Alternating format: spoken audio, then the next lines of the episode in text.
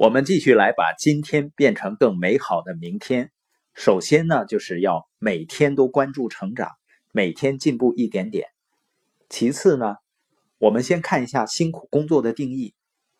所谓的辛苦工作，就是一些容易的事情，你在该做的时候没有做而积累起来的工作。同不同意这个定义呢？就是他们不断的积累。你可以先玩乐，然后。以后付出代价，也可以先工作，以后再玩乐。你总得付出代价，只不过是什么时候。如果你早期的时候付出代价呢，就可以享受很长的时间了。如果你在后面付出代价，就像利息积累一样，你不仅要付出，而且要付出的多得多。所以说呢，辛苦的工作和辛苦的生活，都是在事情容易简单的时候。你该做的时候没有去做，我们未来某个时候能做什么样的事情，取决于我们现在是什么样的人。我们将来会成为什么样的人呢？是之前许多年一直遵循的约束的结果。很多人为什么在生活中付出了很大的代价呢？就是他没有遵循每一天的约束，也没有每天做出正确的决定。我们看一下每天要做出的第二个决定，就是责任。我要决定承担责任，并每天为此负责。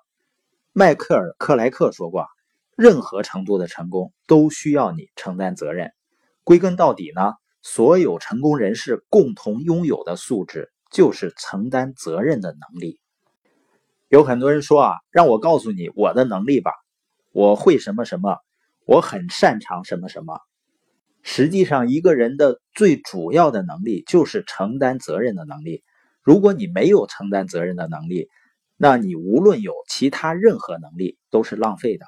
我向你保证，埃里克·弗兰斯说过：“今天的责任经常被理解为义务，是外界强加给一个人身上的任务。但是真正的意义里，责任是完全自愿的行为，是我对另外一个人需要的反应，不管表达出来还是没表达出来，它就是你发自内心愿意去承担的。”所以说呢，我每一天所需要遵循的原则和所要做出的一个决定就是责任。年龄的增长不一定会带来心理的成熟的，它是随着接受责任而来的。你认不认识很多人呢？他们是不是并没有随着年龄的增长而变得更成熟呢？这些人只是变得更老，但并没有变得更好。我们看第三点，你和我每一天都需要遵循的原则。和做出的决定是要专注价值，就是每天要拥抱并且实践正确的价值。实践的意思呢，就是在有些情况下行得通的活动，但是不是所有的情况下都行得通。而价值呢，它就适用于所有的情况。所以我们在谈论实践啊，谈论行动的时候，是指的要实践正确的价值。很多人确实很有行动力，但是总往坑里跳。